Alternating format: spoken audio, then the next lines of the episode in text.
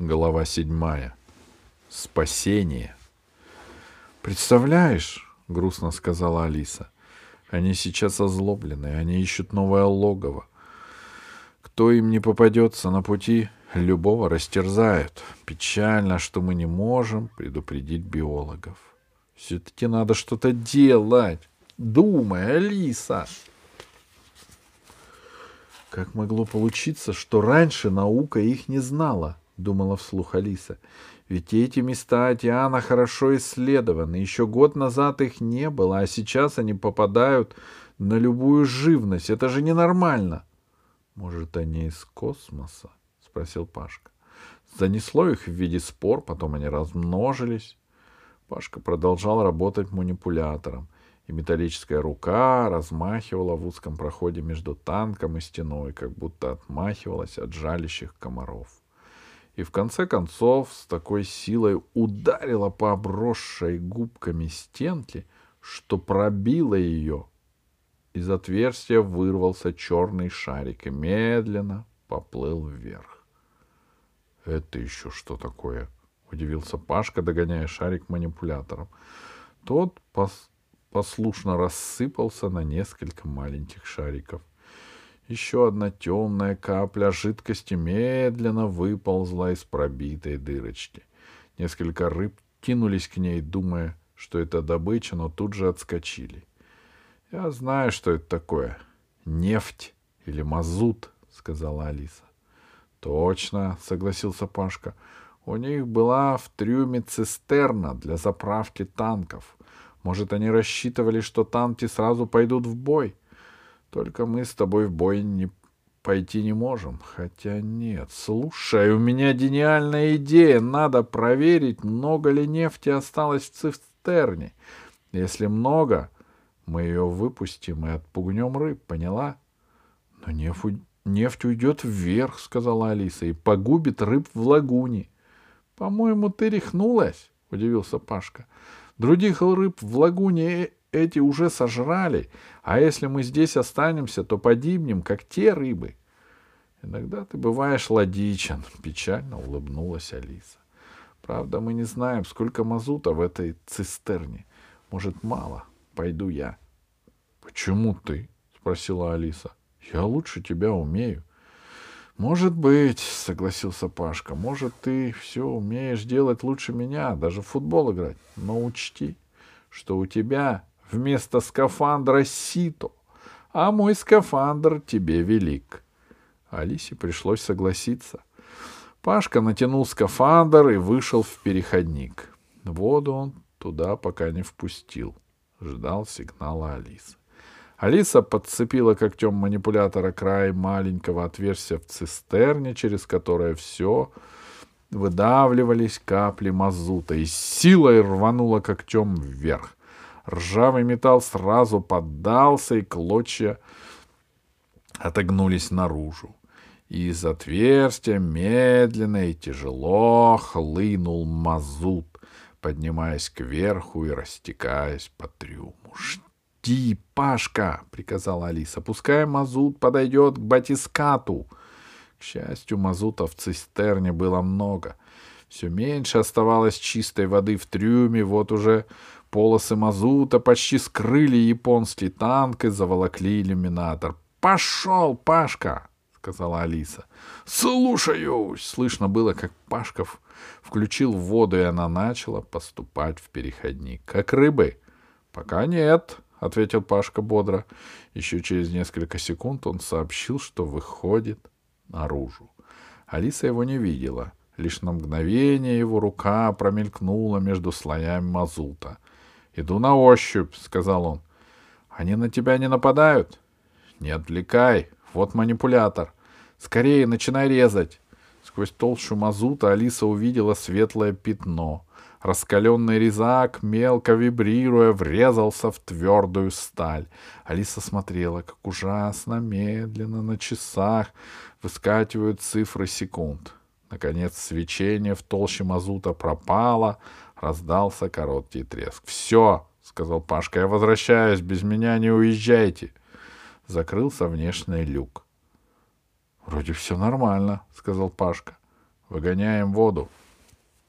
Прошло еще полминуты. «Ну что ты?» — спросила Алиса. «Чего не выходишь?» «Я бы рад», — сказал Пашка. «Но вода не уходит. Почти по пояс». «Так я и знала. Мазут, давай открой люк вручную». «Будет потоп и довольно грязный», — сказал Пашка. Но прошло еще полминуты. Уровень воды в переходнике все не понижался, и Пашка сдался. Когда Алиса открыла люк, в рубку ворвался грязный, водномазутный поток, сметая все, что лежало на полу, вода хлынула по наклонному полу рубки, оставляя черные пятна, а потом в рубку влез измученный в черных пятнах, даже на прозрачном забрались шлема Пашка. Он еле держался на ногах. — Помоги снять скафандр, — сказал он. Алиса кинулась к нему. Вывести бати батискат из трюма оказалось нелегким делом. Сначала надо было его выпрямить, потом долго ползти из трюма в черных облаках мазута, натыкаясь на кораллы и танки. Только через пятнадцать минут батискат выскочил на поверхность моря. Алиса откинула измазанный мазутом верхний колпак, и морской воздух ворвался в рубку. — Я думала, еще минута и погибну от духоты, — сказал Пашка. — А теперь Прошу вас, капитан, об одном. На берег, кокосовым орехом. — И не мечтай, — ответила Алиса. — Хотя я тебе очень сочувствую, но сначала надо отыскать этих наших рыбок. Далеко они уйти не могли. Иголку в стоде сена будешь искать? Мы не одни. Тогда я плыву к берегу один. И по дороге тебя съедят. Ты этого хочешь? Алиса включила рацию. И в эту же минуту зазвучал сигнал вызова. Их искал Синг. «Вы живы?» Синг не мог скрыть счастья в голосе. «Мы уже час вас ищем. К вам летят флайеры». «Извините», — сказала Алиса, — «мы были в трюме транспорта, и связь прервалась». «Наверное, за сокровищами полезли?» Синг не скрывал своей ярости. «Нет», — ответила Алиса, — «мы узнали, кто нападает на ваши стада, и сейчас хотим догнать убийцу в океане». «Да ну!» — только и вымолвил Синг. «Это рыбки», — сказала Али... Алиса. «Такие безобидные, даже красивые на вид, но с ними что-то случилось». Ей пришлось потратить еще несколько минут, пока она не убедила Синха, что они в самом деле нашли убийц. А тем временем Пашка, смирившись с мыслью, что придется еще помучиться от жажды, сел к рычагам управления, включил передний экран и повел батискат вперед. Он догадался, как нужно искать рыб. Алиса на секунду оторвалась от разговора с Синхом и спросила его, «Ты что задумал?» Пашка показал на рыбку, которая плыла перед экраном. «Вот еще одна», «Как они плывут?» — спросил Пашка. «Большое ядро с королевой внутри, а вокруг охрана и длинный хвост простых жителей царства убийц. Их арьергард догоняет основной отряд». «Молодец, Пашка!» — сказала Алиса. «Я бы до этого не додумалась». Флайер, посланный с фермы, нашел их как раз в тот момент, когда они настигли громадный косяк рыб которые, окружив королеву, медленно плыли к западу. Батискат выбросил сеть. Конечно, в такой сети рыбок не удержать, но королева была так велика, что, их, что из сети ей вырваться не удалось. А остальные отказались или не могли ее бросить. Они метровым слоем покрыли сеть в таком виде, их всех и доставили на базу. Вечером, вымывшись и напившись кокосового молока, Алиса и Пашка сидели в кабинете Синха. В комнате то и дел... В комнату то и дело забегали сотрудники фермы.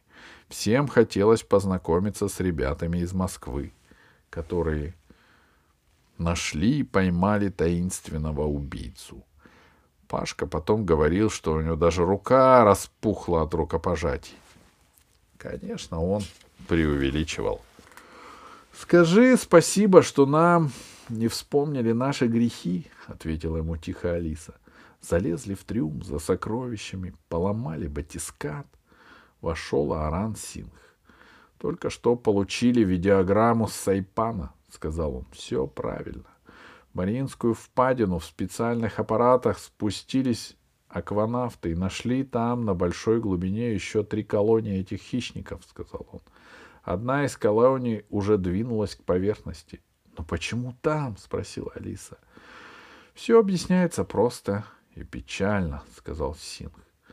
Сто лет назад какие-то безответственные головы решили, что атомные отходы, которые остаются в реакторах, можно опускать в контейнерах глубоководные морские впадины, и там они останутся навсегда. Это не так. Во впадинах контейнеры разрушились, и радиоактивные материалы попали в воду. За последние десятилетия мы выловили почти все эти источники отравления океана, но, видно, несколько контейнеров остались, и под их влиянием началась мутация безвредных рыб. Их новая популяция оказалась хищной и плодовитой, очень опасной для всего живого в океане. Они быстро уничтожили всю живность в, глуб... в глубокой впадине и в поисках корма начали перемещаться, распространяясь по океану, как чума. — Как странно, — сказала Алиса. — Сколько лет уже нет атомных бомб и войн, а опасность от них живет и сегодня. — Еще, — сказал Пашка, — они выбрали своим логовом старый танк, который утонул во время той последней войны. Убийцы, рожденные войной, жили в танке, который был сделан для войны. Хоть ваша практика была и короткой, — сказал Сингх, — но думаю, что мы поставим вам за нее отличные отметки. — Нет, — сказала Алиса, — нельзя. Мы отравили мазутом всю лагуну. С мазутом мы уже справились. Там работают чистильщики. С рыбами придется повозиться подольше. За находчивость спасибо. Алиса и Пашка вышли на пирс с плавучей фермы.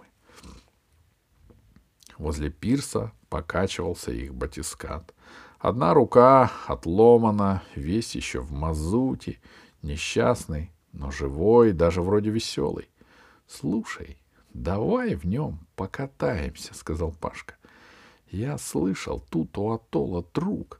Триста лет назад затонул один неплохой галеон с сокровищами. — Сначала, — сказала Алиса, — ты должен починить батискат.